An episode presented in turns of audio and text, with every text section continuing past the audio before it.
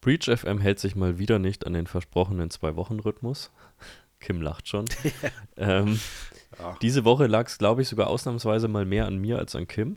Ähm, ich war die Woche schon relativ viel unterwegs und ähm, ja, deswegen hat sich das alles ein bisschen gezogen, aber es bleibt dabei, solange ihr nicht zahlt, gibt es auch keine Garantie für einen Sendetermin. Wollte gerade sagen, also wer die Premium-Folgen äh, äh, haben will, die einmal wöchentlich veröffentlicht werden, der muss halt zahlen.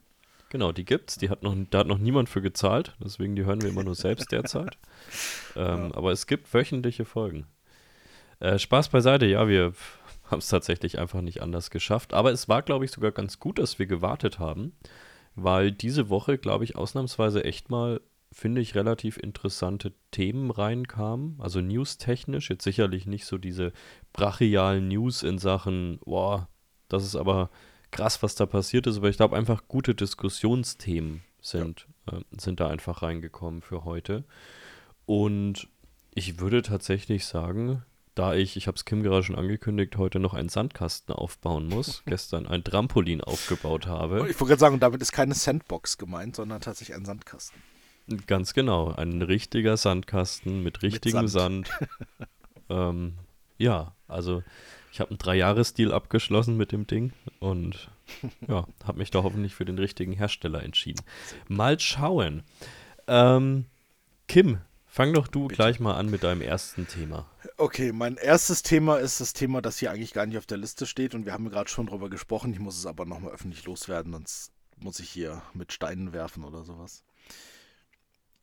Es gibt viele Leute, die beschweren sich über ChatGPT eben habe ich mit dem Magenta Support äh, gesprochen, der auch ein Bot ist. Und ich wäre sehr dankbar gewesen, wenn das ChatGPT gewesen wäre.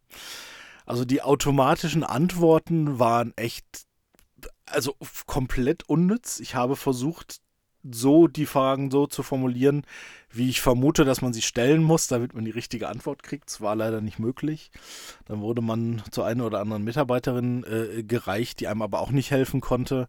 Also am Ende des Tages lief es halt daraus, dass ich genauso schlau war wie vorher und ich habe, ich habe mal gerade nachgeschaut, 35 Minuten in diesem Chat verbracht. Ähm, und ich hatte eine einfache Frage zu einem Tarif und der konnte mir auch dann nicht beantwortet werden. Es hieß dann nachher, ja, so zwischen 50 und 80 äh, Gigabyte Datenvolumen hat man da. Ja. Also gut, das war mein Thema Null. ja, aber die, die Frage wäre, wärst du, wärst du weitergekommen, hättest du eine, eine menschliche Ressource dahinter gehabt? Weil ich hatte in den letzten Wochen auch immer mal wieder mit Support-Dingen zu tun. Bin ich jetzt ganz ehrlich, lief jetzt auch nicht viel besser. Nee, ach, darum geht es gar nicht. Es geht mir nur darum, dass die richtige Antwort irgendwie hinten rausfällt. Und ich meine, äh, wie, wie selten muss denn die Frage kommen zu einem Tarif, dass die die Antwort nicht parat haben in so einem automatischen System? Also da sollte man doch glauben, dass es besser funktioniert mittlerweile. Ich kann ChatGPT sagen, programmier mir mal irgendwie Dinge und dann programmiert er mir Dinge und in so einem äh, Magenta-Chat frage ich nach einer Information aus dem Tarif äh, weil ich keine Lust hatte, die aus dem Kleingedruckten, aus irgendwelchen hundertseitigen äh, Knebelverträgen rauszusuchen. Und du kriegst sie halt einfach nicht. Also entweder blocken sie das wirklich aktiv, dass das halt geheim bleibt. Ähm, keine Ahnung. Also das war wieder so ein Erlebnis, wo du dir denkst, ja, komm. Aber wechselst du den Anbieter, hast du das gleiche, hat, hat halt eine andere Farbe. Ich habe äh, auch noch Vodafone-Verträge, das ist auch nicht besser. Jetzt kommen sie alle über einen Kamm hier. ja. Ja, ja. Ja, ach du, wir, wir werden unsere First World Problems hoffentlich, genau. hoffentlich überleben. Be berichte dann vielleicht bald mal von Starlink und wie super oder nicht das funktioniert. Schauen wir mal. da muss erstmal ein bisschen äh, Recherche betrieben werden, ob das überhaupt äh, was taugt, weil die Preise sind ja nicht ganz ohne. Und ja, wenn man, wenn man weiß, wer da im Chefsessel sitzt, sitzt der überhaupt noch im Chefsessel bei Starlink? Stimmt. Ich gucke lieber nicht nach. Äh, okay. Gut, ähm, ja, wir haben ja so ein paar Themen, womit fangen wir denn mal an? Fangen wir mit dem langweiligsten an. ähm, oder dem, wo wahrscheinlich am wenigsten zu diskutieren gibt. Äh, Lockbit bastelt eine Ransomware für macOS. Das war so ein Ding, das geisterte so durch die ja, Schlagzeilen. Meistens ist es so, dass einer anfängt und die anderen das dann irgendwie so ein bisschen kopieren. Ähm, da kam so ein bisschen Diskussion auf. Also was wir halt meistens sehen, ist natürlich generell Malware oder Ransomware für Windows, ist so das Übliche. Es kam dann immer wieder ein bisschen Linux dazu oder Unix, ähm, weil es halt darum ging, ESXi-Server komplett zu verschlüsseln. Ähm, was natürlich aus Angreifersicht Sinn macht. Da musst du halt nicht das Betriebssystem einzeln verschlüsseln, sondern gehst halt gleich über einen Hypervisor und zerstörst quasi die Disks und hast damit wirklich, naja, mit, mit wenig Arbeit äh, viel zerstört. Und an macOS trauen sich ja die wenigsten ran, weil es natürlich einerseits nicht so verbreitet ist. Das ist natürlich immer so das Ding, dass Angriffe auf Windows oft sinnvoller sind, weil es mehr verbreitet ist. Ähm, und es natürlich eine ganz andere Architektur ist und ganz andere Sicherheitsmechanismen hat. Und deshalb war es halt so ein bisschen in den News. Ähm, was sich dann aber rausstellte, dass es dann doch gar nicht so neu war. Ich glaube, die ersten Samples waren aus dem November 22, die dann irgendwie da auftauchten. Ähm, das scheint auch noch sehr in der Entwicklung zu sein. Ähm, das Ding hat also keine gültige Signatur und so weiter. Das heißt, aktuell ist es halt überhaupt gar keine Gefahr. Also um das ausführen zu können auf einem macOS, muss der User schon verdammt viel anstellen und sehr, sehr viel, äh, sich, sehr, sehr viele Sicherheitsmechanismen umgehen und ganz, ganz oft okay sagen äh, und ganz, ganz oft sein Passwort eingeben. Ähm, da sitzt halt der Gatekeeper und naja, der schützt halt davor, dass es ausgeführt wird. Ähm, was auch noch ganz interessant war, der Payload, den man hatte von diesem Sample, das auf dem macOS laufen soll, da war halt eine autorun.inf drin, das eigentlich eine Datei für Windows ist, für, für, naja, für Autostart, wenn du eine ISO oder ein CD oder sowas einlegst. Ähm, kennen die Leute eigentlich noch CDs? DVDs? Ich glaube nicht. Also wenn Doch. man eine ISO mountet, dann Autorun INF, da steht dann drin, was, was er automatisch tun soll. Genau. Das Selbst heißt, ISO Mountains ist ja nicht mehr so, gell? Also ich weiß nicht, wann ich das hm. letzte Mal also ja, hin und wieder mal, aber wenn ich mir anschaue, wie oft ich früher eine ISO gemountet habe, das kommt jetzt eigentlich ja. auch nicht mehr vor. Gell? Also bei Ransomware Gangs sehr beliebt, tatsächlich ISOs zu schicken, mhm. ähm, weil es ganz viele ähm, Security Mechanismen und Produkte tatsächlich ignorieren, was da passiert, weil sie es gar nicht als, als Gefahr irgendwie äh, sehen, beziehungsweise oft auch gar nicht dort eingestellt ist, dass das auch gescannt wird. Also das gilt ja dann als, als externes Laufwerk und es kann halt auch schreibgeschützt ähm, gemountet werden. Und das ist meistens das, was passiert und da wird halt die Malware da runtergelesen oder direkt ausgeführt in den Speicher rein und äh, die ISO wird halt nicht gescannt. Das ist also ja. Obwohl es natürlich sicherheitstechnisch absoluter Quatsch ist. Am Ende ist das ein Archiv Klar. und wenn ich SIP scanne, wenn ich RAS scanne oder sonstiges, ja. dann muss ich genauso ein ISO scannen. Ähm, ich glaube, was tatsächlich auch ganz gerne, ich glaube nicht nur, weil die, weil die Protect-Mechanismen da manchmal aussetzen, sondern auch ganz gerne, ich meine, ich habe es ja selbst, wir hatten es glaube ich schon mal als Thema, äh, mit diesem Emotet ist, ist, ist mollig geworden. Ähm, wenn du halt ein verdammt großes ISO siehst, dann ist das mhm. halt meistens A, technisch excluded, weil du sagst, du kannst nicht jedes große ISO scannen. Ja. Ähm, das wäre halt teilweise unpraktikabel in manchen Firmen und andererseits erwartest du es, glaube ich, hier und da einfach nicht dahinter. Und dann werden die Dinge halt manchmal künstlich aufgeblasen und hinter einem ISO versteckt.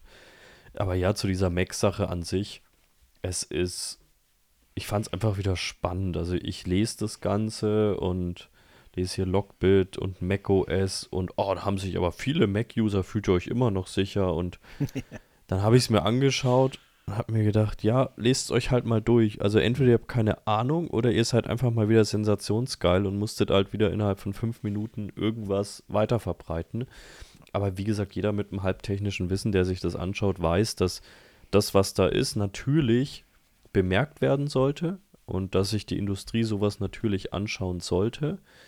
Aber an sich ist das jetzt kein Grund zu hyperventilieren. Mhm. Also da wäre so viel manuelle Arbeit dahinter und so viele Eventualitäten sind da dabei. Und ich meine, wenn wir von Lockbit auch eins wissen derzeit, ist, dass sie es lieben, rumzutrollen. Ja. Ähm, deswegen, sobald der Lockbit derzeit dahinter steht, habe ich da erstmal ein fehlendes Grundvertrauen. Ähm, das ist ganz klar. Wir hatten ja, ich glaube, es war auch wieder Lockbit, gell? Vorletzte Woche, letzte Woche mit, hey, wir haben Darktrace äh, ja. gehackt und publishen da jetzt was. Und am Ende hieß es dann, ja, wir haben da einen Test gemacht. Ja, Oder war es Darktracer?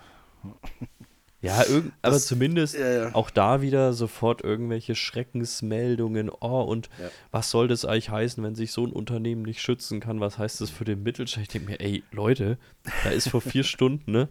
Name auf einer Website aufgetaucht und ihr zieht da schon wieder Schlüsse für den Weiterbestand der Menschheit drauf. Wartet doch erstmal ab. Und am Ende war es natürlich gar nichts. Und es war ja nicht das erste Mal. Also wir hatten jetzt auch schon ein paar Mal, dass, dass Lockbit und Co., besonders Lockbit, gepublished haben, hey, wir haben hier den und den Hersteller ähm, gehackt und äh, leaken da jetzt bald was. Und dann sagt der Hersteller, naja, wir haben da jetzt relativ viel Forensik betrieben, wir sehen gar nicht, dass da irgendwas ist. Und dann kam auch nie wieder irgendwas. Mhm. Ähm, ja, da hatten sie irgendwelche alten, ich weiß nicht mehr, ISOs tatsächlich, ISOs oder irgendwelche alten Trial-Downloads hatten sie dann irgendwie veröffentlicht, so zum Spaß, ja, genau. nach dem Motto, so, das waren die Daten, die wir da irgendwie abgegriffen haben. Ich weiß auch gar nicht mehr, wer es war, es war tatsächlich irgendein AV-Hersteller, glaube ich, ne? Ja, es waren ein paar schon dabei. Ich glaube auch Cisco war mal dabei. Also neben mhm. dieser Sache, die wirklich passiert hat, war, glaube ich, auch Cisco irgendwann mal dabei. Ähm, ja. Die machen sich da mittlerweile natürlich auch einen Spaß ähm, mhm. mit und irgendein anderer Hersteller, da war es tatsächlich, glaube ich, mal am Abend vor den äh, Earning Reports, ja, ähm, wo ich mir dann auch gedacht habe, ah, hab da wohl versucht. Am Ende hat sich der Kurs gar nicht dafür interessiert. Also okay, wirklich, ja, da merkt man mal, wie wenig Stellenwert es dann doch hat. Ähm, aber vielleicht war auch das mal da ein Versuch, wirklich zu schauen, wie können wir vielleicht finanziell auch indirekt von sowas profitieren. Mhm. Ähm, ist jetzt auch nicht komplett abwegig, der Gedanke. Ja? Aber ich glaube, dafür interessiert sich die breite Masse der Anleger. Also ich habe das mal ein bisschen verfolgt. Ich habe mal Firmen verfolgt, die, wo öffentlich herauskam, dass die gebreached wurden.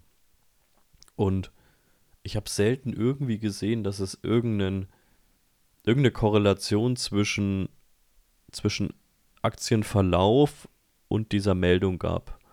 Und selbst bei wirklich bestätigten größeren Breaches, wo irgendwelche Kundendaten online waren, in den seltensten Fällen hat man, glaube ich, da irgendeinen größeren, ja, irgendeine größere Downside gesehen.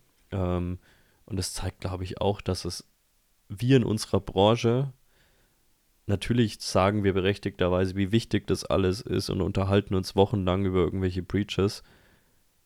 Aber ich glaube, in der realen Welt und das mag man scheiße finden, aber es ist, glaube ich, der Fall. Interessiert es dann viele doch nicht. Ja. Das ist eine Randnotiz ganz oft, glaube ich. Dafür passiert es halt auch zu oft. Ich meine, das ist ja jeden Tag irgendwas. Und ja. ja. In, in Summe weltweit oder europaweit, wie auch immer man sehen will, ist, ja, sind es wahrscheinlich zehn News-Meldungen am Tag. Da gewöhnt man sich einfach dran und dann ignoriert man es halt auch. Ja. Genauso das, also das habe ich jetzt tatsächlich rausgepickt, weil es mal irgendwie was Neues war und natürlich aufgrund der Kommentare, die du auf irgendwelchen Plattformen wieder gesehen hast. Da wusstest du schon genau, die Leute haben nur die Überschrift gelesen. Ja. Ne, und haben dann halt gleich drauf rumgehackt, so nach dem Motto, so ja, ihr macOS-User, jetzt seid ihr doch nicht mehr sicher und ja, ja. Ja, es, da kommen natürlich wieder zwei ganz ungesunde Dinge beisammen. Clickbait-Journalismus ähm, und Leute, die sich ganz gerne vom Clickbait-Journalismus einfangen lassen. ja. ähm, ich gucke gerade mal, wie die Schlagzeile war. Was mal kurz? Ähm, waren ein paar Schlagzeilen. Lock, Lockbit Ransomware now targeting Apple macOS Devices. Ja, genau. Dieses Targeting ist dann natürlich genau wieder das Wort, wurde so, ja, irgendwie ja, gezielter Angriff. ja, ja, genau. Äh, APT, State Sponsored, alles kannst du dann noch irgendwie reinpacken. Da liest du so den Artikel und eigentlich stand nichts drin. Also eigentlich war das nur eine Zusammenfassung äh, von dem, was Malware Hunter Team auf, auf Twitter mhm. geschrieben hat, weil die haben das halt einfach mal so, ja, ein bisschen ja. angeguckt und so weiter. Und dann haben sich so die zwei, drei üblichen anderen Verdächtigen irgendwie dazu Wort gemeldet und na, daraus haben sie dann halt eine News gemacht. Ja, also wie gesagt, ich glaube, da ist mal ganz viel.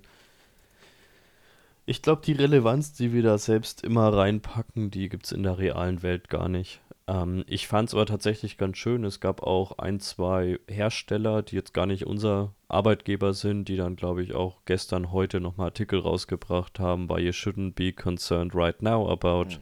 Lockbit and macOS. Und also, ja. das meine ich auch immer. Weißt du, das sind ganz oft, jetzt muss ich, nee, ich fange jetzt keinen Rant an, aber es sind trotzdem ganz oft Leute, die selbst hier wirklich auf, auf Clickbaiting aus sind Mhm. die dann aber immer sagen, die bösen Hersteller. Wenn man sich zu dem Thema mal das Hersteller-Collateral anschaut, dann ist das deutlich nuancierter in den meisten Fällen und deutlich ruhiger, als so mancher LinkedIn-Influencer das macht, ähm, der sonst ganz gerne auf diesen Herstellern rumhaut. Ich glaube, alles in allem, das Thema es ist spannend, weil ich glaube, so rein, wenn man sich für das Thema interessiert, ich glaube, jeder weiß, auf macOS wäre mehr möglich. Ähm, und desto mehr Mac im Umlauf ist, desto mehr werden sich vermutlich auch Angreifergruppen wahrscheinlich irgendwann drauf stürzen. Ich glaube aber, wenn ich jetzt Angreifer wäre, wieso soll ich jetzt massiv Arbeit in Macs stecken? Hm. Wenn Windows ja, auch weil's eine, funktioniert. Ja, auch, auch weil es ja eine andere Sicherheitsarchitektur ist, gerade die aktuelleren Systeme. Du musst ja viel mehr Arbeit leisten, dass es nicht erkannt wird, dass es überhaupt ausgeführt werden kann. Ja. Also, ne, das ist ja so, das ist ja das, wo viele das immer kritisieren, dass das halt so eine in sich abgeschlossene irgendwie Welt ist. Ähm, das ist halt da einfach der Vorteil. Ne? In Windows kannst du dir einfach jegliche Executable irgendwo runterladen. Ähm, und zumindest mal versuchen zu starten. Natürlich gibt es da auch mittlerweile Sicherheitsmechanismen. Ähm, wo das zumindest mal, wo zumindest mal eine Warnung hochkommt, ähm, die du dann natürlich ignorieren kannst. Mhm. Da habe ich übrigens gleich auch noch was zu. Es ist, da fange ich dann beim Rant an, aber das kommt später erst. Ich freue mich schon drauf. ja, hat ich habe mich schon wieder ein bisschen beruhigt zu dem Thema. hat sich das, worüber wir da gleich reden werden, gestern gelesen, habe ich mir gedacht, Kim wird mir in ungefähr vier Minuten eine Nachricht schicken und die kam dann auch per Teams. Ja. Ähm, ja, aber du, also auch da wieder, bevor dann wieder irgendjemand schreit, äh, kann auf macOS genauso, natürlich kann in der Theorie alles auch auf macOS geschehen, aber wenn ich jetzt, halt wie nicht. gesagt, ein Angreifer wäre, ey, in jedem, in jedem Unternehmen, das ich irgendwie kenne, gibt es irgendwelche Windows-Altsysteme oder Windows-Neusysteme, die so schlecht geschützt sind. Wieso soll ich mir die Arbeit machen, in eine Mac-Sicherheitsarchitektur einzudringen? Ja. Und auch da muss man wahrscheinlich wieder unterscheiden, was ist irgendwie Targeted Attack, Nation State sponsored und sonst was da versus sicherlich die breite aus. Masse. Na klar. Genau. Ja. Also ich bin mir sicher, dass auch ganz viel Unfug auf Nation State Ebene und sonst was mit ja. Macs betrieben wird. Bin ich ja auch mit iOS, sicher. also mit iPhone, da hast ja? du ja ganz viele diese, ne, da hast du ja wirklich diese Zero-Click, äh, Zero-Day, Tralala Exploits, ja. die dann halt gegen irgendwie Feinde des Regimes eingesetzt werden. Klar geht's da auch. Ja. Aber du musst halt überlegen, was da für eine Entwicklung hinter ist. Und, ja. und was dann natürlich für, für Kohle fließt und was wieder, wieder investiert wird. Ähm, jetzt ist es natürlich so, dass Ransom, äh, Ransomware-Gangs natürlich auch ganz gut verdienen. Ähm, aber warum sollen die da Geld reinstecken, wenn sie halt weiterhin Klar. einfach so eine äh, Windows-Server-Infrastruktur und dann von mir aus noch die Clients mit verschlüsseln können. Die Clients sind ja meistens gar nicht das, das Schlimme für die Unternehmen, sondern sind ja meistens die Server, ähm, die es ausmachen. Und wir hatten schon so oft die Fälle, dass es hieß, ah, alle unsere Windows-Server sind verschlüsselt, aber die zwei Linux-Server, die laufen weiter. Wo ich mir denke, na, hättet ihr mal eure Daten auf den Linux-Server gepackt, ne, wäre ja, zumindest nichts passiert. Oder hätte man eine ordentliche Sicherheitsarchitektur über das andere, da hätte man es zumindest ja. eindämmen können. Da werden wir ja gleich auch noch mit unseren Richtig. derzeitig echt wehtuenden Ransomware-Geschichten drauf kommen. Mhm. Es, es bleibt dabei, ich muss mich immer selbst fragen, was ist meine Priorität als Unternehmen? Und wenn ich ein Otto-Normal-Mittelständler bin, um das ich will es gar nicht zu wertend ausdrücken, es klingt immer so, aber wenn ich ein Otto-normal Mittelständler bin, bevor ich nicht alles andere abgehakt habe, sollte ich mich um sowas einfach nicht großartig kümmern. Also, wenn ich mir anschaue, wie da teilweise Lücken vorherrschen, was da nicht gepatcht ist, was es da für äh, fehlende Konzepte teilweise einfach äh, da sind, ganz ehrlich, erstmal Hausaufgaben machen. Genau, und dann sich Sorgen machen über ähm, macOS, das getargetet wird. genau, das Einzige, wo man sowas machen darf, finde ich, sich ähm, zuerst um den High Sophisticated Unsinn kümmern, und das sage ich auch mal jedem anderen ist, wenn man zum Beispiel Rennrad fährt. Also ich bin derzeit auf dem Rad nicht fit, aber ich habe das beste Equipment der Welt. Ähm, es wird immer so schön gesagt, äh, look bro, go slow. Ähm da darf man sowas, aber nicht in der IT-Security, bitte. Tja, da kenne ich auch jemanden, der sich für tausende Euro Camping-Equipment gekauft hat und noch nie campen war. Ne? Schön groß an der Stelle. Oh. Gut, ähm, ja, möchte ich jetzt gar nicht drauf eingehen. Kann man machen. ähm, Genau, man kann sich auch vor, vor macOS Ransomware schützen, äh, den ganzen Tag lang und ganz viel investieren. Und dann aufs Makro klicken in Windows. Genau. und dann die ISO öffnen. Ähm, genau. Ja, genau. Ja, ISO haben wir auch beim nächsten äh, Thema tatsächlich drin. Da ist es ganz beliebt. Ähm, kam ich eigentlich hauptsächlich drauf, weil wir gerade so ziemlich viele Fälle damit haben ähm, oder sagen wir mal so, die Fälle, die wir aktuell haben, haben sehr oft mit Blackbuster zu tun. Das ist auch in deinem, in deinem beruflichen Alltag, um das vielleicht auch mal äh, ja, richtig, Hörern. Genau, also bei Incident Response ähm, nicht nur die Fälle, die wir haben, aber auch im Hintergrund das, was wir so an, an Threat Intel und Threat Research und so weiter da betreiben in den Teams. Ähm, da ist halt super stark der Fokus drauf gerade. Und ich habe mal nachgeschaut. Ähm, es gab laut einem Artikel, muss ich sagen, die Daten sind natürlich nicht von mir oder von uns, 459 Ransomware-Vorfälle im März 2023 nur Blackbuster. Also bekannte Fälle, ne, von denen man weiß, die irgendwo an Informationen aufgetaucht sind. Ob die Zahl stimmt, keine Ahnung. Ähm, aber auch wenn es nur die Hälfte wäre, wäre es halt unglaublich viel. Ähm, Grund dafür gibt es, oder Gründe gibt es wahrscheinlich diverse. Ähm, vielleicht mal kurz erklärt, wie das Ganze so zustande kommt, wie die so operieren. Dann, dann versteht man vielleicht ein bisschen, warum das auch so eine, ähm, so eine gefährliche Sache ist und warum die so relativ erfolgreich damit sind.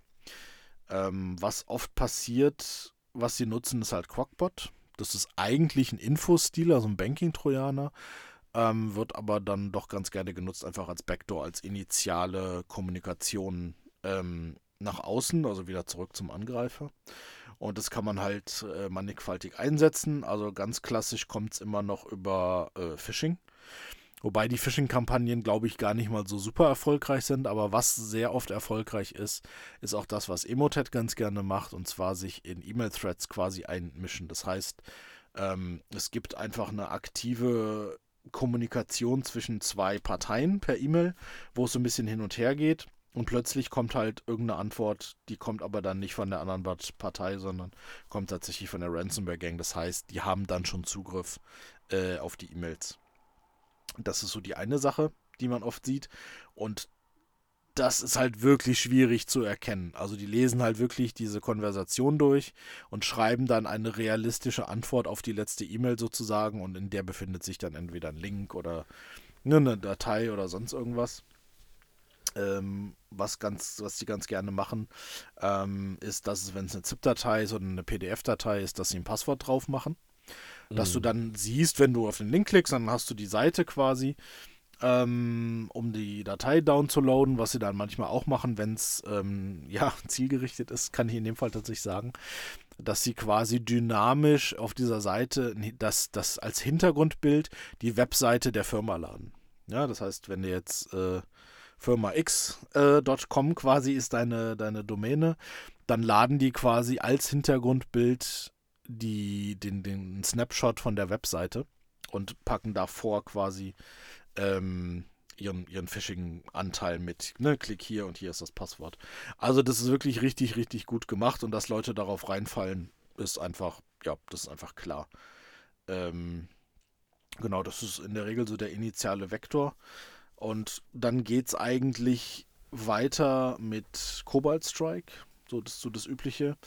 Ähm, laut Berichten auch Brute Ratel. Das ist ähnliches Framework wie, wie Cobalt Strike haben wir jetzt noch nicht so häufig gesehen.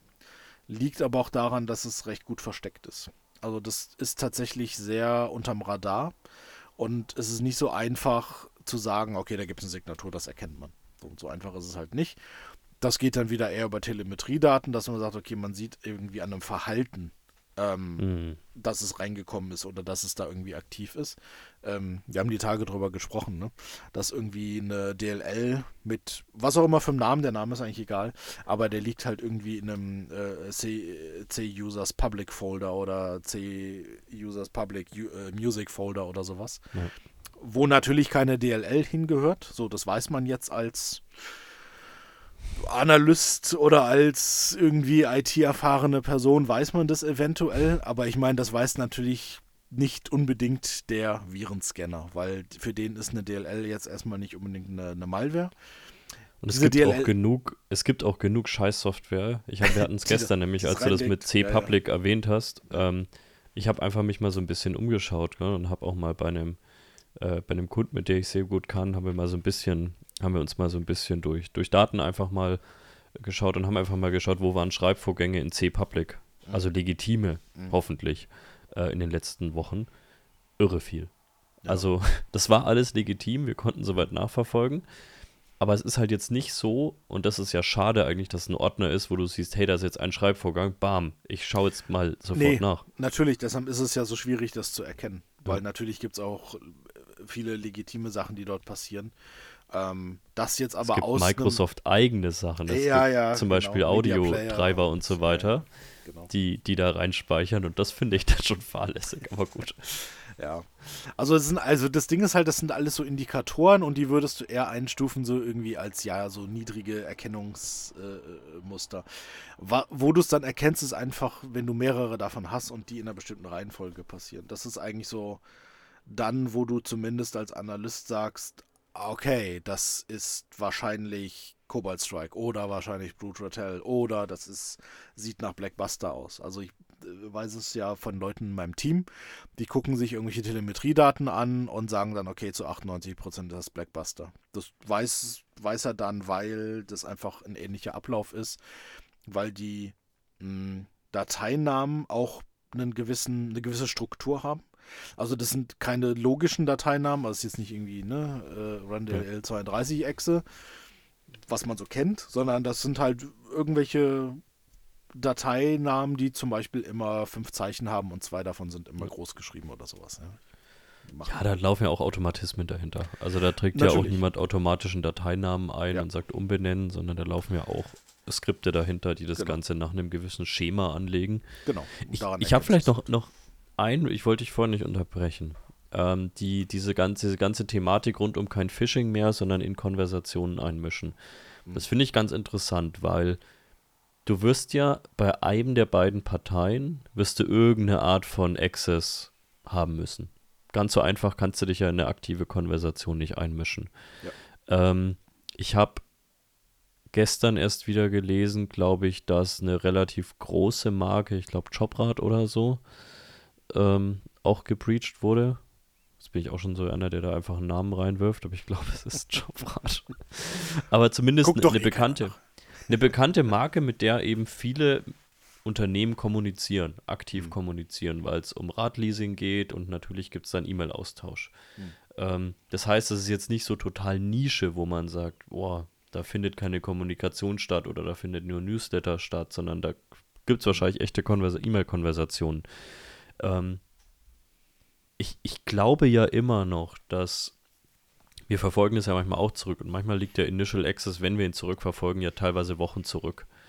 Ähm, dass wirklich, glaube ich, in den ersten Wochen neben lateraler Ausbreitung, glaube ich, insbesondere sowas im Fokus steht. Ja. Ich glaube, gar nicht mehr sich über Phishing ausbreiten, sondern eben über legitime Kommunikationsmechanismen. Äh, bei einem, ich nenne es jetzt mal Kunden, ne, den man hochgenommen hat, wo man Initial Access hat. Ähm, an die E-Mail-Daten reinkommt, kommt man meistens, weil meistens hat man ja irgendeine Art von User-Entität gekapert. Ähm, und wenn es da die richtige ist, kann man sich, glaube ich, allein über die E-Mail-Kommunikation relativ gut ausbreiten in Richtung anderer Unternehmen. Und das ist eigentlich ein relativ smarter Move, wenn man ehrlich ist. Weil Phishing natürlich, haben wir auch gemerkt, zwar in den letzten Jahren besser wurde, aber trotzdem, zumindest wenn man es in die Breite tragen will als Angreifergruppe, und das ist ja immer die, der Wunsch dahinter, immer irgendwelche Flaws haben wird. Ähm, wenn man das wirklich relativ automatisiert nach außen schießen will, und das macht man ja, wird man immer irgendwelche Flaws drin haben. Und ja, da, die, die Chance sinkt einfach, glaube ich, weil auch natürlich die schützenden Systeme besser geworden sind, weil vielleicht hier und da auch mal User ein bisschen besser geworden sind. Deswegen ist das eigentlich ein ganz cooler Mechanismus, den man sich dort einfallen lassen. Ja. Ja klar, also wenn du so eine Phishing-Kampagne raushaust, wo du sagst, okay, ich verschicke mal irgendwie sieben Milliarden E-Mails, die alle ja. gleich sind mit dem gleichen Inhalt, dann kommt natürlich auch so ein, so ein ähm, Spam- System schnell dahinter, weil er halt sieht, okay, ne, irgendwie in der Datenbank landen plötzlich so und so viele Millionen E-Mails, die alle gleich sind. Das klassifizieren wir erstmal als Spam. Das geht dann relativ schnell. Ähm, aber wenn da wirklich jemand aktiv in einem User-Account ist, der dort auf eine E-Mail antwortet, das ist ja dann sehr individuell. Man ja. könnte auch targeted sagen, wenn man das möchte. Finde ich in dem Fall, das, das ist schon nah dran. Ähm, also ich denke nicht, dass so eine, so eine, habe ich schon vorher mal gesagt, so, so, so eine Gang, so eine Ransomware-Gang da sitzt und sagt, ah, heute greifen wir mal Firma XY an, weil die ist im Öl irgendwas Sektor. Ja, das, das ja. sehe ich eigentlich immer noch nicht, sondern ja, die nehmen halt, was sie also, kriegen können. Ja. Das, das, das, ist nicht die Häufigkeit der Attacken und ich glaube genau so, wenn du erstmal Zugriff auf irgendein Postfach hast, schaust du dir halt an, genau. was sind mögliche Opfer und das ist dann, ja, wir können es semi-targeted nennen, ähm, aber ich glaube, selbst dann schaut man sich halt vielleicht, schaut man sich vielleicht mal die Website an, äh, schaut sich grundsätzlich Revenue an. schaut man sich an. also wie viel ist Revenue zu holen, schaut man sich an. Und was ich glaube, was glaube ich auch immer noch tatsächlich wichtig ist, äh, da wird mal so ein bisschen drüber gelacht, aber ich glaube auch immer noch, dass, das hat man teilweise auch schon gesehen, dass relativ exzessiv Scans von außen auf die Webseiten liefen. Nicht in mhm. Richtung ähm, Denial of Service, sondern wirklich, wie ist eine Zertifikatstruktur und so weiter. Weil ich glaube, wenn allein die Firmenwebsite schon mega viele Flaws aufweist, ähm, rein security-technisch, das kannst du ja teilweise innerhalb von ein, zwei Minuten durch automatisierte Scans, dann ist wahrscheinlich auch die interne Umgebung mhm. in vielen Fällen nicht mega geil aufgestellt. Also ich kann mir schon vorstellen, dass eben auch so agiert wird und das kann man dann targeted nennen. Ähm, darüber kann man streiten, aber ich glaube trotzdem, man schaut einfach weiterhin nach den einfachst zu kapernden Firmen, genau. wo man den ähm, ja, den highest return of investment. Ja, genau, ja, ja. genau, richtig. Und Werften. Wenn es eine Werft ist, dann ist sie dran. Wie viele waren es? Feuer in letzten Werften stimmt, Feuerwehr. Viel, ja, Feuerwehr, allgemein so Lieferanten und so war ja. eine Zeit lang verdammt viel. Ja. Und das weist für mich ja irgendwie auch darauf hin, dass da ein Muster dahinter sein könnte mhm. und genau diese Kommunikationskaper-Strategie, die du erwähnt hast, weil ich glaube einfach nicht, dass man sagt, wir nehmen uns jetzt diese Branche vor. Das, ich, ich glaube ich einfach nicht dran, außer du bist jetzt irgendwie Nation State, aber die normalen genau. Ransomware-Gruppen, ich glaube, die, die targeten da keine Industrie, aber genau das könnte für mich ja eben so ein interessanter Hinweis darauf sein, dass genau sowas ausgenutzt wird. Ja. Weil wir das hatten eine Zeit lang echt in dieser Feuerwehrbranche unglaublich ja, viel gesehen, ja. Also was ich mir da vorstellen kann, zum Beispiel, dass es irgendwo einen Breach gab von, von irgendeiner Firma, äh, was weiß ich, irgend, die irgendwas mit Werften oder Schifffahrt oder sowas zu tun haben, wo dann vielleicht dort ein Dokument lag mit Zugangsdaten zu irgendwie deren Partnerunternehmen. Ja. Ja, sowas kann ich mir halt vorstellen, dass sie sagen, okay, super, da liegt eine Excel-Liste irgendwie zur, zur Werft 1, 2, 3 ähm, ich habe mir die Namen leider nicht gemerkt. ähm, und dann gehen sie da halt rein und gucken, ob der, ob der Zugang funktioniert. Und wenn der funktioniert, ja, gut, sind sie halt drin, ziehen ihr Ding ab und dann hast du in den News natürlich irgendwie, ja, dritte Werft diese Woche gehackt. Ja. Ähm, das glaube ich tatsächlich, dass es eher Zufall ist oder Nation State. Das ist ja auch nie ausgeschlossen, gerade aktuell. Ähm, das, also eine, eine, eine Ransomware-Gang geht nicht hin und sagt, jetzt holen wir uns die Werften. Das ist ja Quatsch. Wo, wozu? Ne? ja, man hat es ja, in der, ja in der Gesundheitsbranche gesehen, dass sie da tatsächlich, wenn man ihnen glauben mag, tatsächlich aus Versehen irgendwelche Krankenhäuser, weil es irgendwie an der. Ja. War sicherlich mal gelogen und mal äh, mhm. nicht gelogen, aber. Ist ja auch nicht immer zu erkennen, weil die Dinger werden ja oft auch geführt wie ein Unternehmen. Und du hast ja, ja die gleiche Infrastruktur eventuell. Und wenn jetzt nicht gerade die Domäne irgendwas mit Medical, was weiß ich, Krankenhaus, Hospital, wie auch immer heißt, ja, ähm, ja, dann kann es halt schon passieren, dass das nicht auffällt. Ne? Ja. Aber, ja. Die äh, unterscheidet sich, die unterscheiden sich die Blackbuster-Angriffe in Sachen ja, Zerstörungskraft, wie viel verschlüsselt wird äh, und so weiter. Gibt es da irgendwie Unterschiede oder ist das eher Standard? Mm, also die sind zumindest mal recht effektiv, auch zeitlich, mhm. wie, die, wie das abläuft. Das habe ich nämlich auch schon mitbekommen. Das, das war alles immer relativ ja. Schlag auf Schlag und schwer kaperbar, selbst ja. mit guten Mechanismen. Also es gerne mal über Nacht tatsächlich, dass du am, am Tag vorher irgendwie die ersten Indikatoren hast und am nächsten Morgen verschlüsselt ist was extrem schnell ist. Normalerweise hast du halt viel Zeit dazwischen. Diese Zeit dazwischen hat natürlich oft damit zu tun, dass Zugänge verkauft werden und die das dann kaufen, mhm. Tage, Wochen später. Aber hier siehst du halt wirklich von der erste Klick auf eine URL und der erste Download von, dem, von der ersten Datei, die irgendwie in Quackbot ist oder sonstige Geschichten. Ähm, und dann geht das wirklich im Minutentakt weiter. Du hast bei denen eigentlich immer Hands-on-Keyboard-Aktivität. Das heißt, da siehst du dann, dass da auch, das ist kein Skript. Also das ist nicht, dass der User, nachdem er den Link geklickt hat, irgendwie ein Skript runterlädt und das Skript dann die Dinge tut, sondern da ist relativ viel, ähm, zumindest mal halb manuell. Ja, kann sein, dass sie teilweise Sachen per, per Script irgendwie machen, aber es kann auch sehr gut sein, dass sie es wirklich copy-pasten. Äh, du siehst auch manchmal einfach Schreibfehler. Also wenn man Telemetriedaten hat, das heißt, wenn du da irgendein EDR, XDR-System hast, siehst du halt schon mal, dass sich da vertippt wird und der Befehl nochmal neu eingegeben wird. Und das sind so die so ganz, ganz übliche Befehle, ne? IP, IP-config slash all, ein ARP äh, dash A, also ne, irgendwie mal gucken, was hier an IP-Adressen im, im ARP-Cache ist. Netshare wird ausgeführt, um zu gucken, was haben wir denn hier für, ähm, für, für Laufwerke. Ähm, ne, und wenn da natürlich so ein, so ein, so ein, so ein, so ein Dollar-Admin oder was auch immer äh, zu sehen ist. Das ist dann immer der erste Punkt, wo es dann gleich weitergeht. Ähm, Auslesen vom Active Directory haben wir relativ häufig gesehen.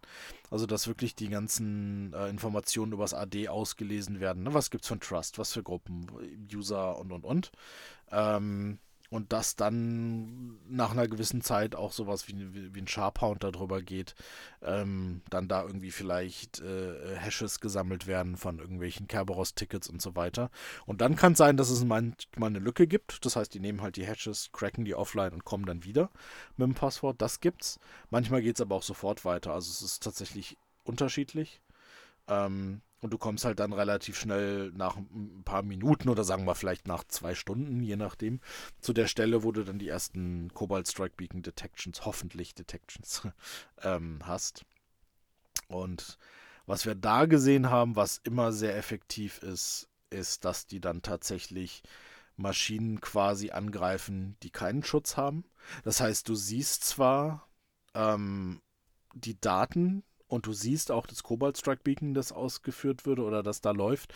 Aber das wird dann kopiert auf eine Maschine, die keinen Schutz hat. Und das ist immer, das ist so ein Schema tatsächlich, das du verfolgen kannst. Ähm, das habe ich äh, früher, in, früher auch, wenn ich die Kunden beraten habe, immer schon gesagt, ihr könnt nicht hingehen und könnt sagen, ah, wir schützen mal die Kronjuwelen, ne? wir machen irgendwie AV auf dem Active Directory und auf dem SQL-Server, der Rest ist ja egal. Es reicht, wenn eine Maschine ungeschützt ist. Das ist die Maschine, die dann hergenommen wird, wo der Angreifer sich dann einnistet und von dem er auch, auch die, die, die Ransomware dann verteilt, die Encryption macht und so weiter. Ja, und es ist, ich meine, natürlich versuchen die auch, wenn sie eine geschützte Maschine haben, den Schutz auszuhebeln. Die wissen aber auch ganz, ganz klar, dass, also den Schutz auszuhebeln ist meistens gar nicht das große Problem. Das kriegt man hin. Also mal besser, mal schlechter, aber. Als Domain-Admin auf jeden Fall. Als Domain-Admin eh auf jeden Fall. Das größere ja. Problem ist, dass äh, nicht viele Firmen, aber mehr und mehr Firmen in Sachen Alarmierung, in Sachen tatsächlich auch da gehen alle Alarmglocken an, wenn tatsächlich irgendwas in Richtung AV-Deactivation, EDR-Deactivation läuft, ähm, dass man da, glaube ich, wenn es nicht sein muss, auch einfach Abstand von hält mittlerweile. Ja. Ähm, also wie oft ich bei Unternehmen immer noch irgendwelche Fälle analysiere, weil in den Logmeldungen ist äh, Possible Malware Deactivation oder so oder Harmful äh, Deactivation und dann schaut man sich's an und dann war es halt eigentlich einfach nur die Softwareverteilung, die ein Update eingespielt hat. Mhm. Und irgendwo in diesem ganzen String ist halt auch die Deaktivierung mit drin, weil sonst das Update vielleicht nicht sauber eingespielt werden kann oder weil eine Migration stattfindet. Mhm. Also das sind einige Firmen mittlerweile auch alarmtechnisch ganz gut aufgestellt und das ist natürlich was, was nicht nur untergeht als Alarm, sondern was im Normalfall halt echt einen Incident hervorruft. Und ich glaube, deswegen wirft man sich auch weiterhin, und das sehen wir in unseren Analysen, auf die Maschinen, die keinen Schutz drauf haben. Also ist ja wieder die Kombination, die es macht. Also wenn du natürlich gar keine mh, mm, gar kein, gar keine Telemetrie hast, gar kein XDR, SIEM, SOC, was auch immer hast, also irgendwas, was dich alarmiert über ja. Telemetrie-Daten, äh, ähm, dann siehst du es sowieso erst nachher. Dann siehst du es in der genau. Forensik, klar, dann guckst du halt irgendwie die Windows-Logs und da siehst du dann halt, dass irgendwie ne, sich eingeloggt wurde und dass da versucht wurde, die Anti-Malware-Geschichte zu entladen. Das, das kann manchmal einfach so gehen, weil es einfach machen kannst. Manchmal braucht es ein Passwort, das heißt, die brauchen dann ein Tool, die nehmen dann so Anti-Rootkit-Tools, genau. ähm, wo man eigentlich Rootkits mit entfernt, ähm, aber da wird dann halt der RV mit entfernt. Da gibt es halt die, die, die wildesten Methoden. Wenn sie es nicht machen müssen, tun sie es nicht. Das heißt, wenn sie irgendeine Maschine haben, die nicht geschützt ist und die kommen da drauf, dann kannst du eigentlich von dort aus sehen, dass von dort aus die, ähm, die Verschlüsselung dann passiert.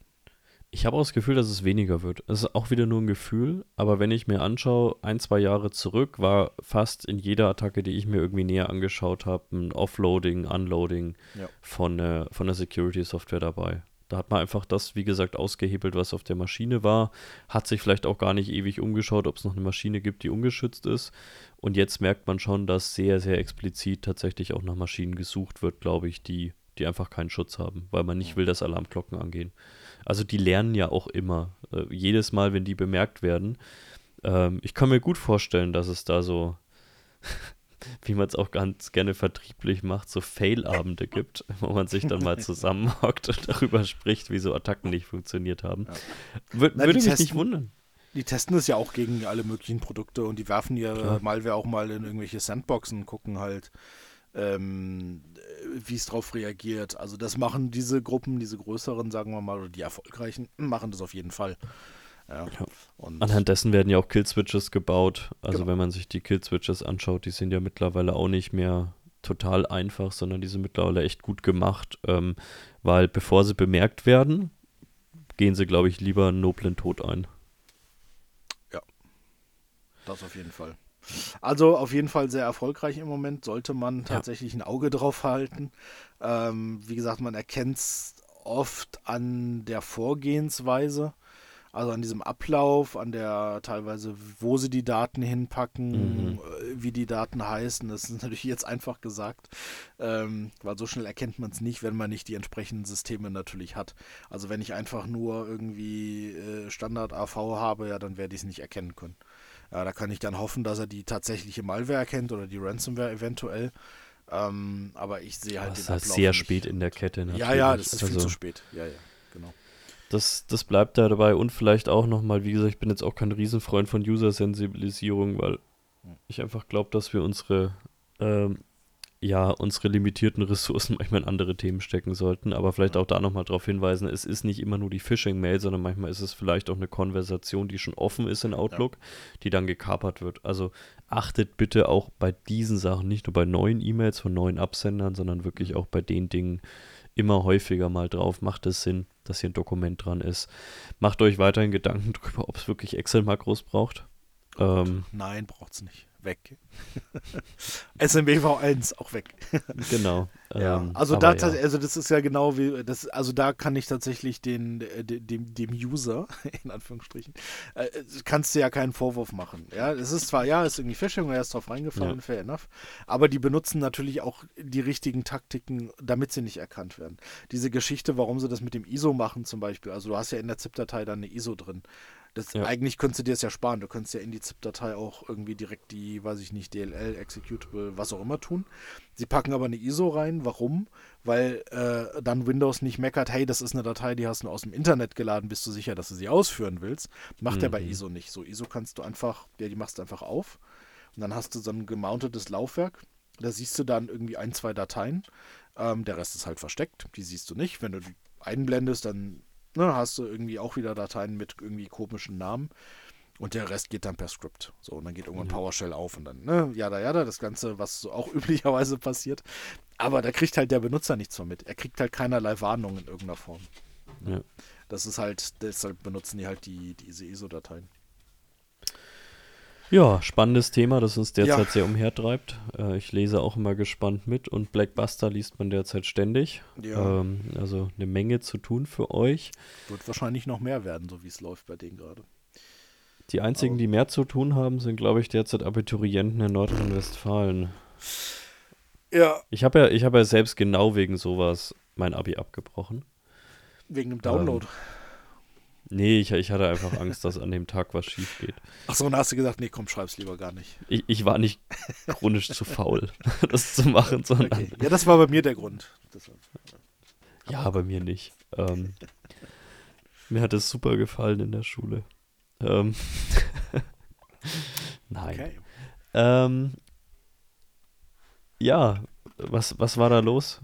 Also ich habe gestern, Ja. ich habe irgendwie morgens, habe ich so in den allgemeinen News so halb verpennt gelesen, ja irgendwie hier Abi-Prüfungen fallen aus in NRW Ja. und irgendwie hat es mich nicht gekümmert. Dann war ich irgendwann mal auf auf Twitter und auf LinkedIn kurz, da haben dann die ersten Cyber-Security-Vollexperten schon wieder geschrieben, Angriff, Fragezeichen. Ja, ja. Und dann habe ich ausgemacht. Ähm, Ja, hab mir aber gedacht, vermutlich wird gleich was von Kim kommen. Und so war es dann auch. Ja, Ja, also eigentlich, ich habe mit Abi nichts zu tun in NRW. Weder habe ich Kinder noch Abi. ähm, Kenne zwar die ein oder andere Lehrerinnen und Lehrer, deshalb bin ich immer in dem, dem, dem Thema IT in Schulen oder Digitalisierung und dann auch natürlich Thema Security, finde ich immer ganz interessant. Ähm, das kannst du dir aber nicht so oft geben, sonst musst du eine Therapie anfangen. Ähm, also wenn du in dem Bereich IT oder Security oder beidem arbeitest, dann erträgst du es einfach nicht, was abgeht in, im, sagen wir mal, im Bildungsumfeld.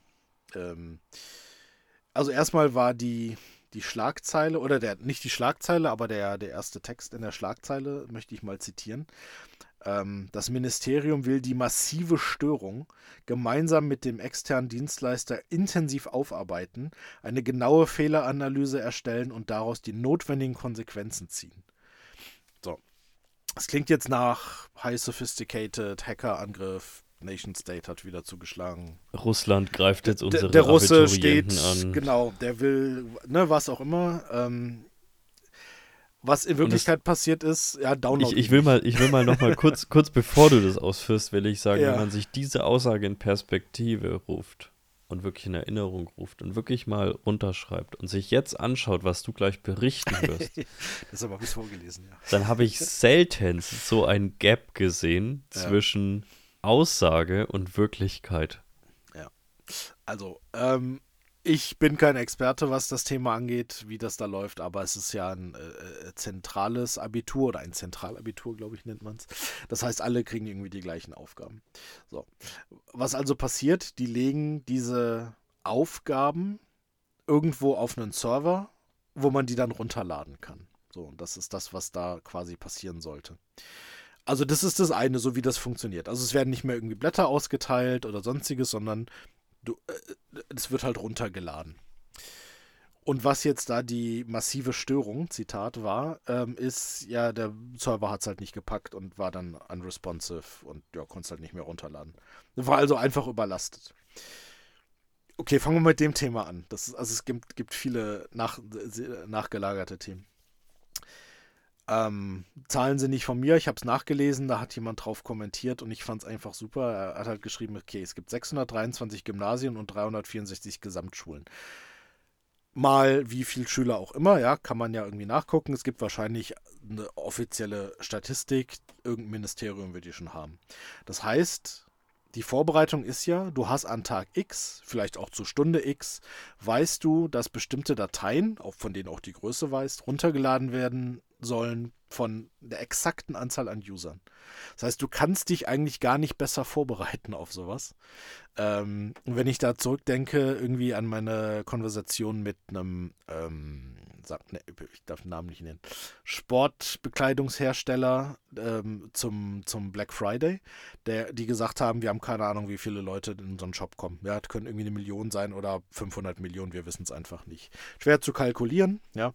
Aber hier hast du die genaue Anzahl und die genaue Zeit.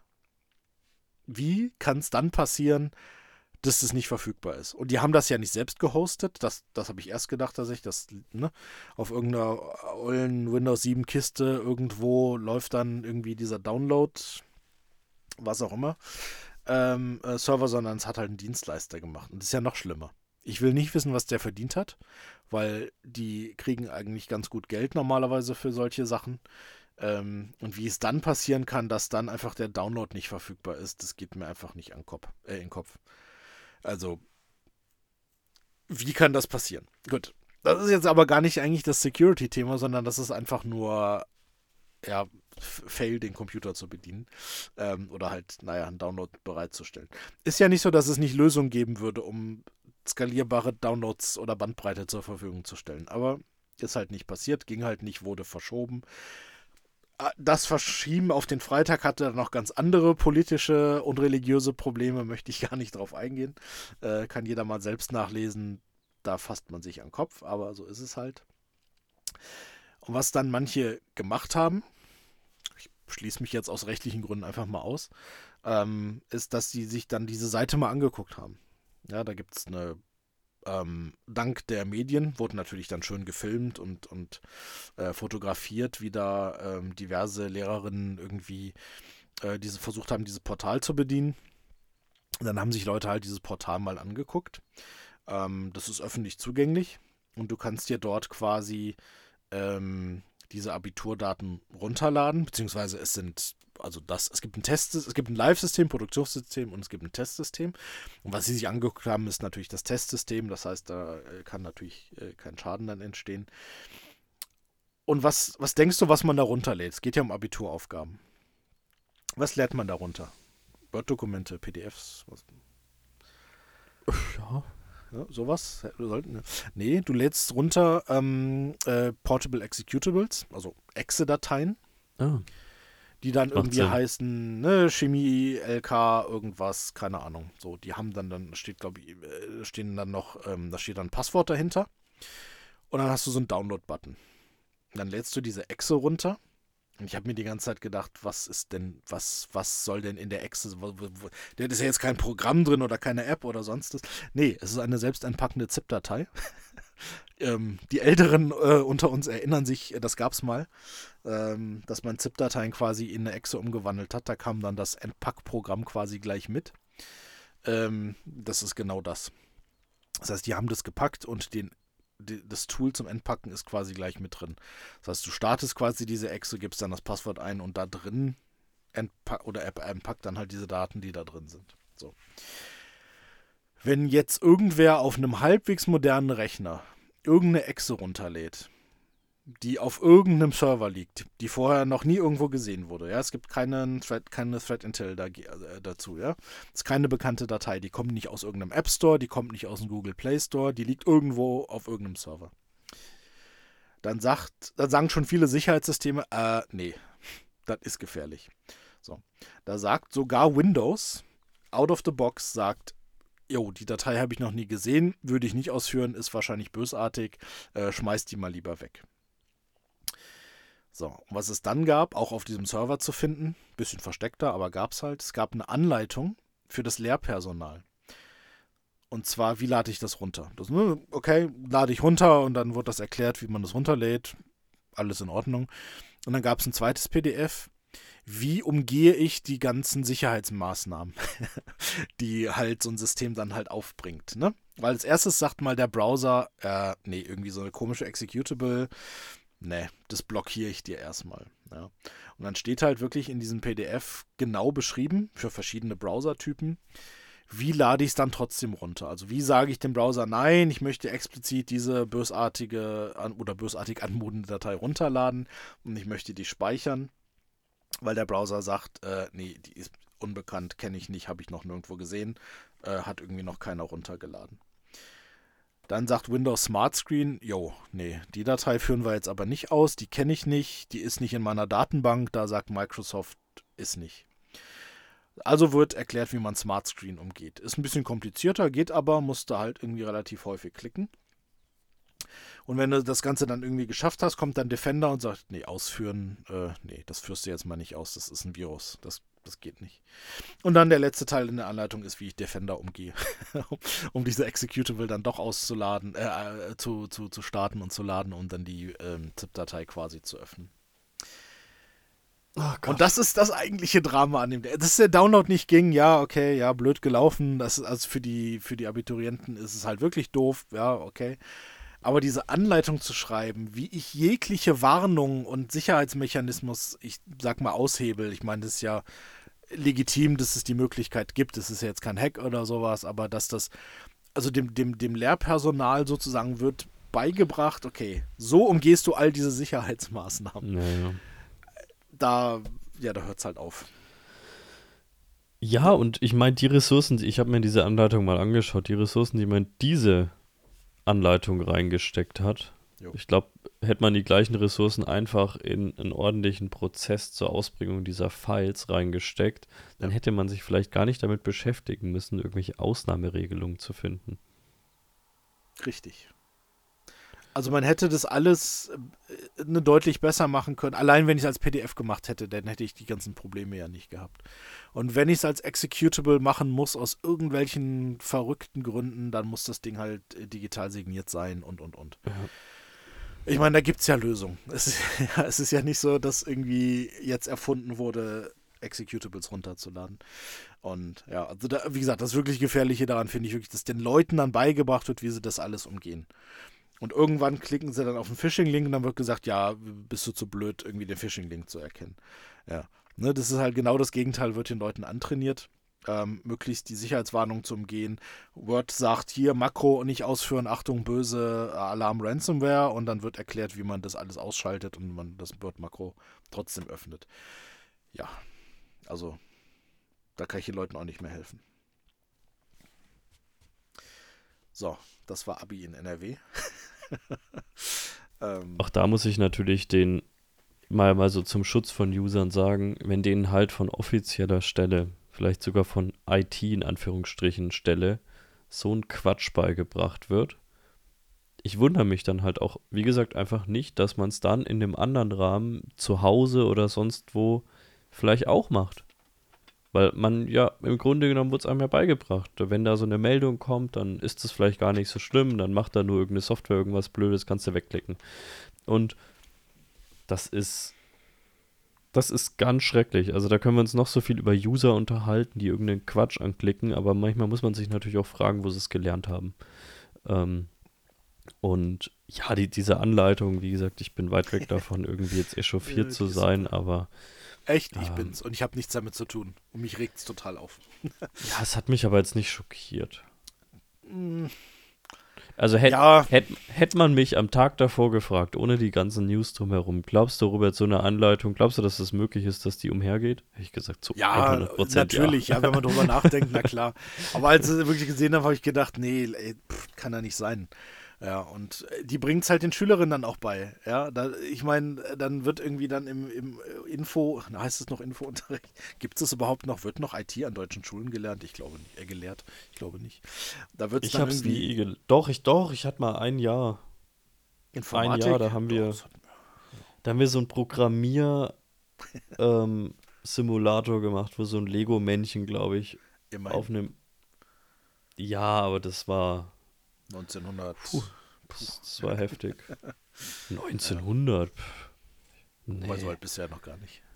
Das war 2006 ai, ai, oder so. Ai, ai, ai. Ja, bei mir war es 1900.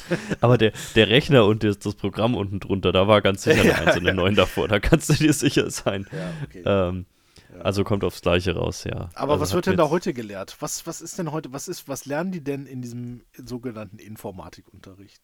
Ich habe keine Ahnung. Meine Kinder da? sind zu klein. Ja, ähm, muss man noch warten.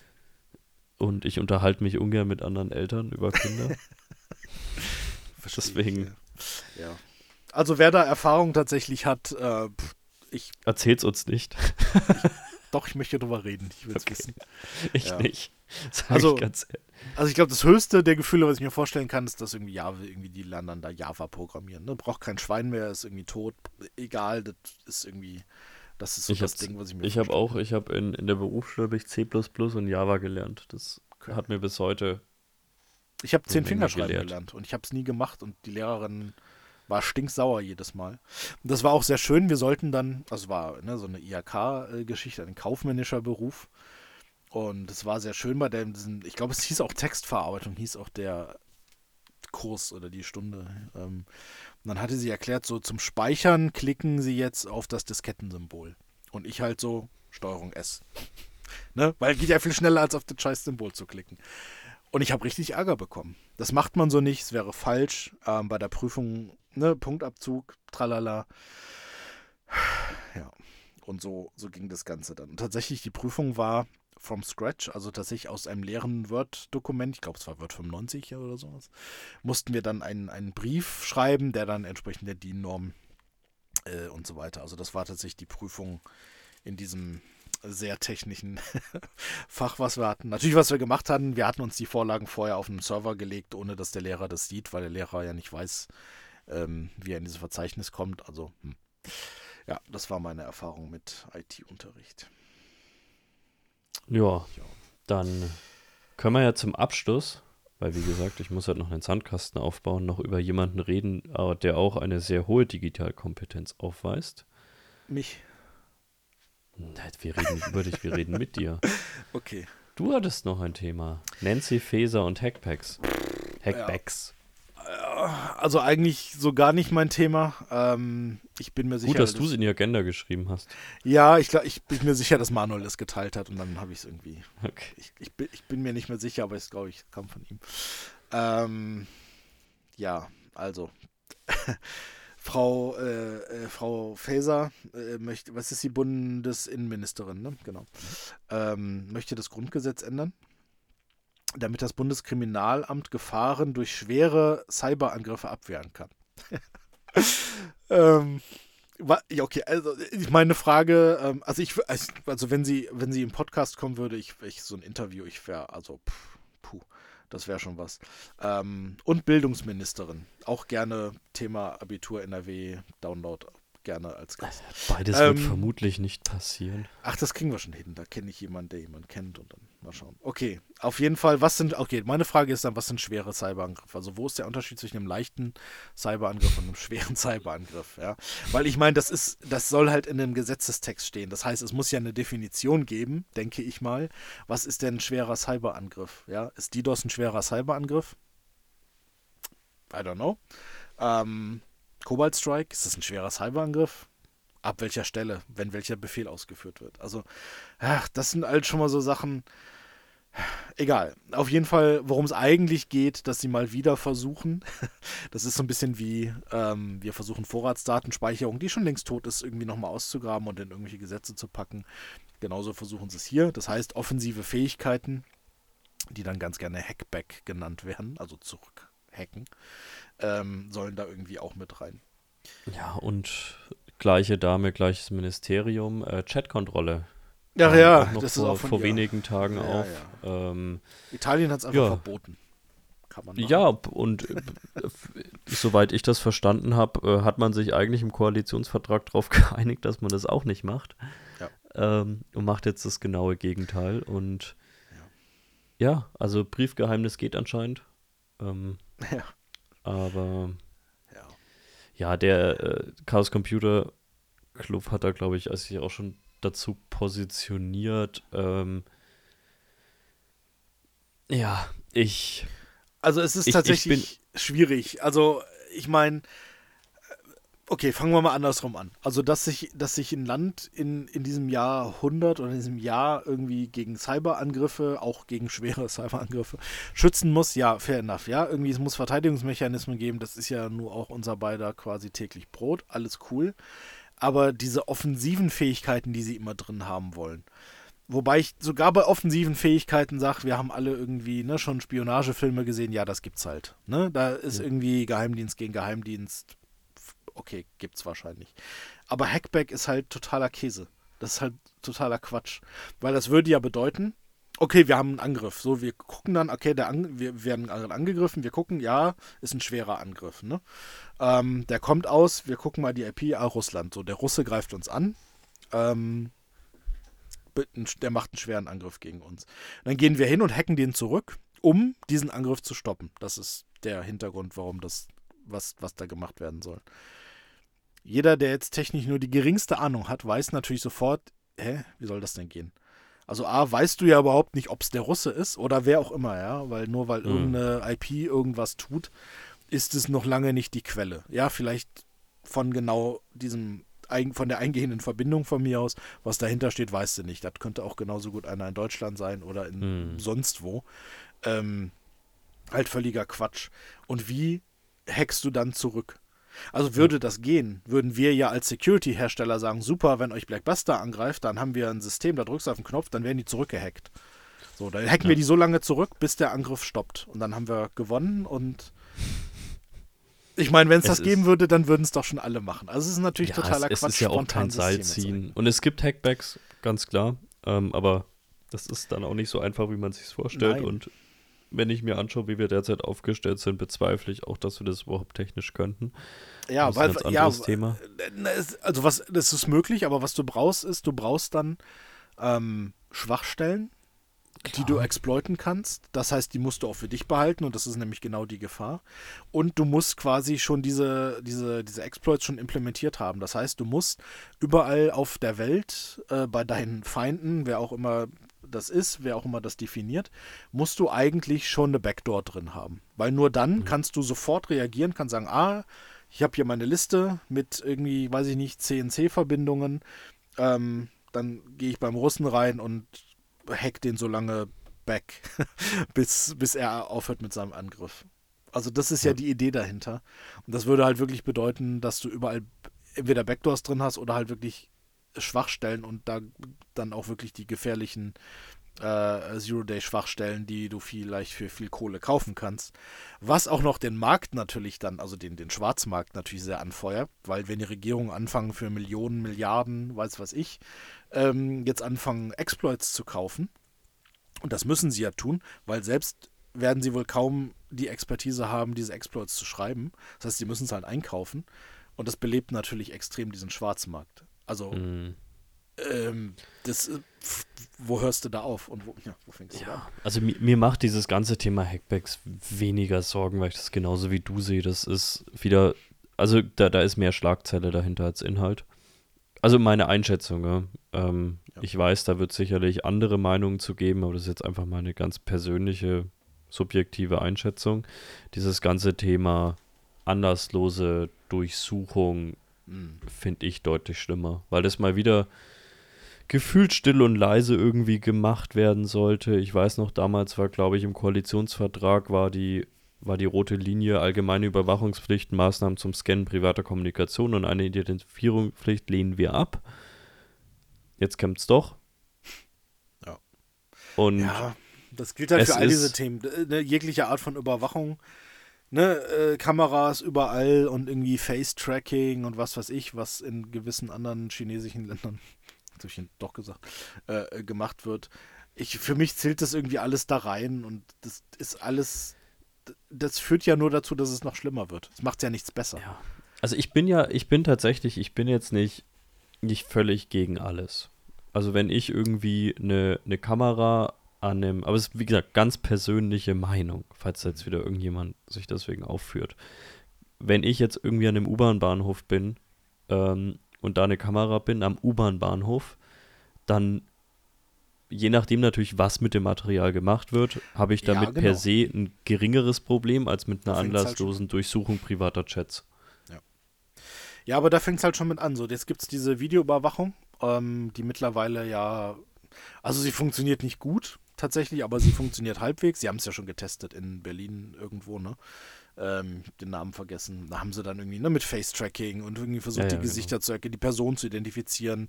Das meine ne? ich mit, was mache ich damit? Genau, also das ist das eine, dass das halt dann wieder gleich analysiert wird. Da fallen halt wieder, was weiß ich, was für Daten alles raus, die in irgendeine Datenbank geschrieben werden. Und wie viele Leute haben eigentlich Zugriff auf diese Sachen? Ja. Wie oft habe ich schon in irgendwelchen Foren und bei irgendwelchen äh, GIF Videoteil, whatever Plattform, ich nenne mal keine Namen, ähm, oder bei Fortune, ähm, irgendwelche Videos von irgendwelchen Überwachungskameras äh, gesehen, wo sich Leute prügeln oder was weiß ich. Ja, wo kommen denn die Daten her? Die sind ja mhm. alle aus diesen Systemen. Ja, und das ja. eine ist ja, dass man sagt, okay, wir überwachen das, weil da ist irgendwie große Chance, Kriminalität, Drogenhandel, was weiß ich.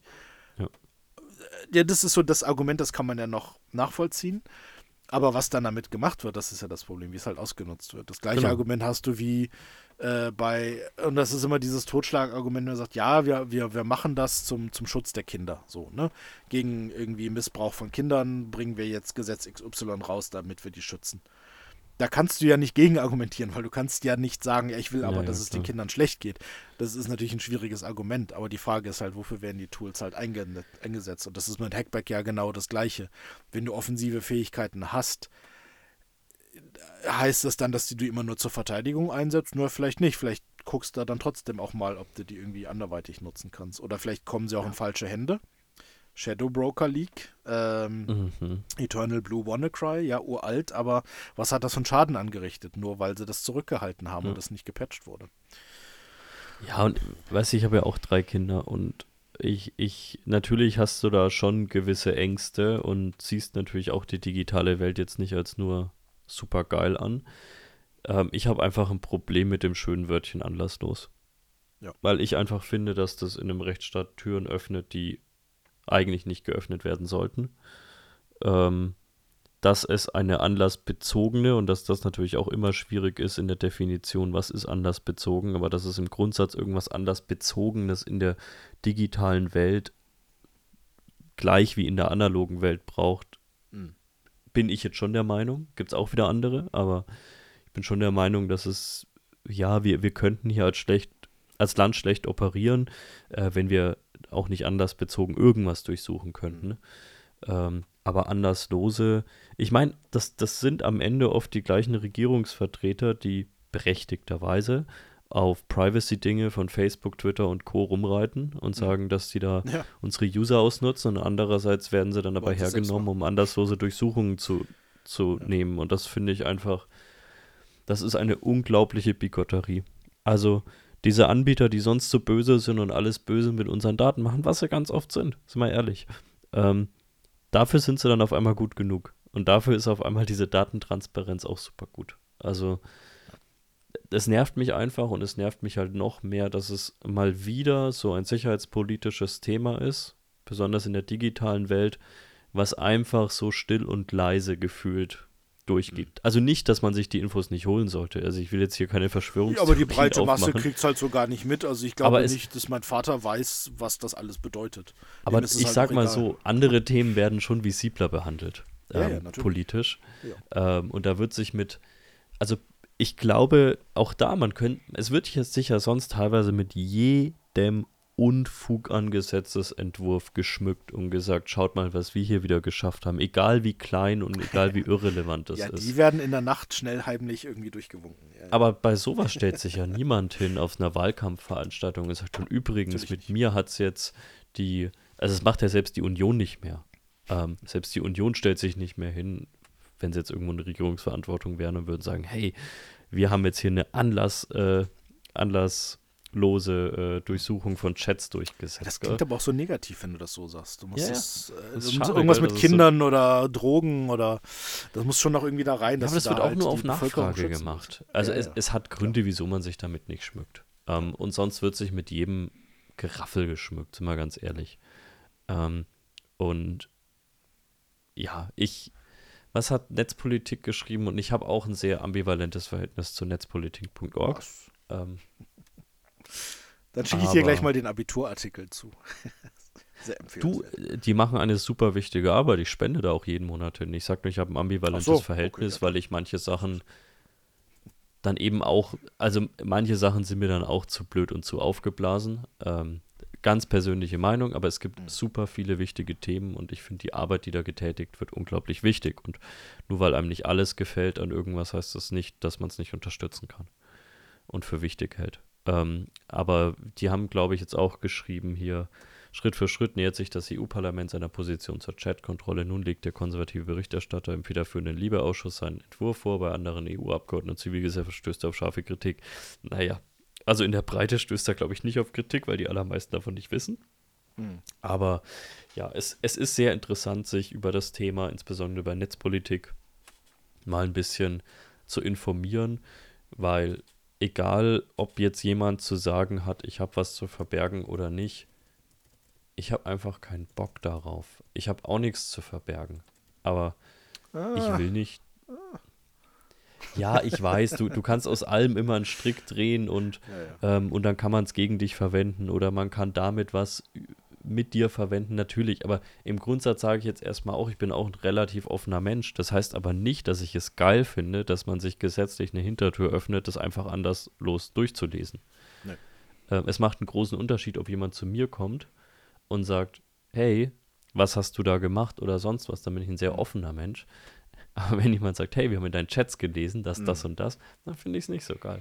Ja, also sollte zumindest mal äh, Richtung richterlicher Beschluss dabei sein und nicht einfach, dass äh, jede Person in irgendeinem Amt irgendwie alles machen und, und, und tun kann, weil das führt halt sowieso zu Missbrauch. Ja, also ich hatte es tatsächlich mal äh, vor, Jahrhunderten ist das mittlerweile her. Also sehr, sehr, sehr lange her. Da stand die Polizei mal vor meiner Tür Ach, und wollte meine Wohnung durchsuchen, weil es Hinweise darauf gab, dass ich in Drogenbesitz bin. Ah, sehr gut. Und dann habe ich gesagt, naja, haben Sie irgendwie einen Durchsuchungsbeschluss, weil äh, zum Glück habe ich immer viel Tatort geschaut, sonst wüsste ich das nämlich, glaube ich, auch nicht. Ähm, dann habe ich gefragt, ob Sie einen Durchsuchungsbeschluss haben. Nee, nee, aber äh, ich hätte ja Ach. wahrscheinlich nichts zu verbergen. Ah, okay, die Methode, ja, ja. Und Das dann ist wie freiwilliger Alkoholtest, den du nicht machen musst. Ja. Aber Und dann hast sage ja ich, nee, ich mache hier gar nichts. Holen Sie sich einen Beschluss, aber Sie kommen. Ja, aber Sie, Sie wissen schon, in der Polizei wird es gar nicht so einfach, weil dann könnten Sie jetzt die Sachen wegschaffen. Da sage ich, dann sollten Sie lieber mal vor der Tür stehen bleiben. ähm, Ja. ja, die versuchen es halt lang und man kann es denen ja, Ja. äh, ich, ich kann es denen ja nicht vorwerfen. Wahrscheinlich funktioniert es die meiste Zeit. Aber es ich sollte eigentlich Ihnen nicht soweit, sein.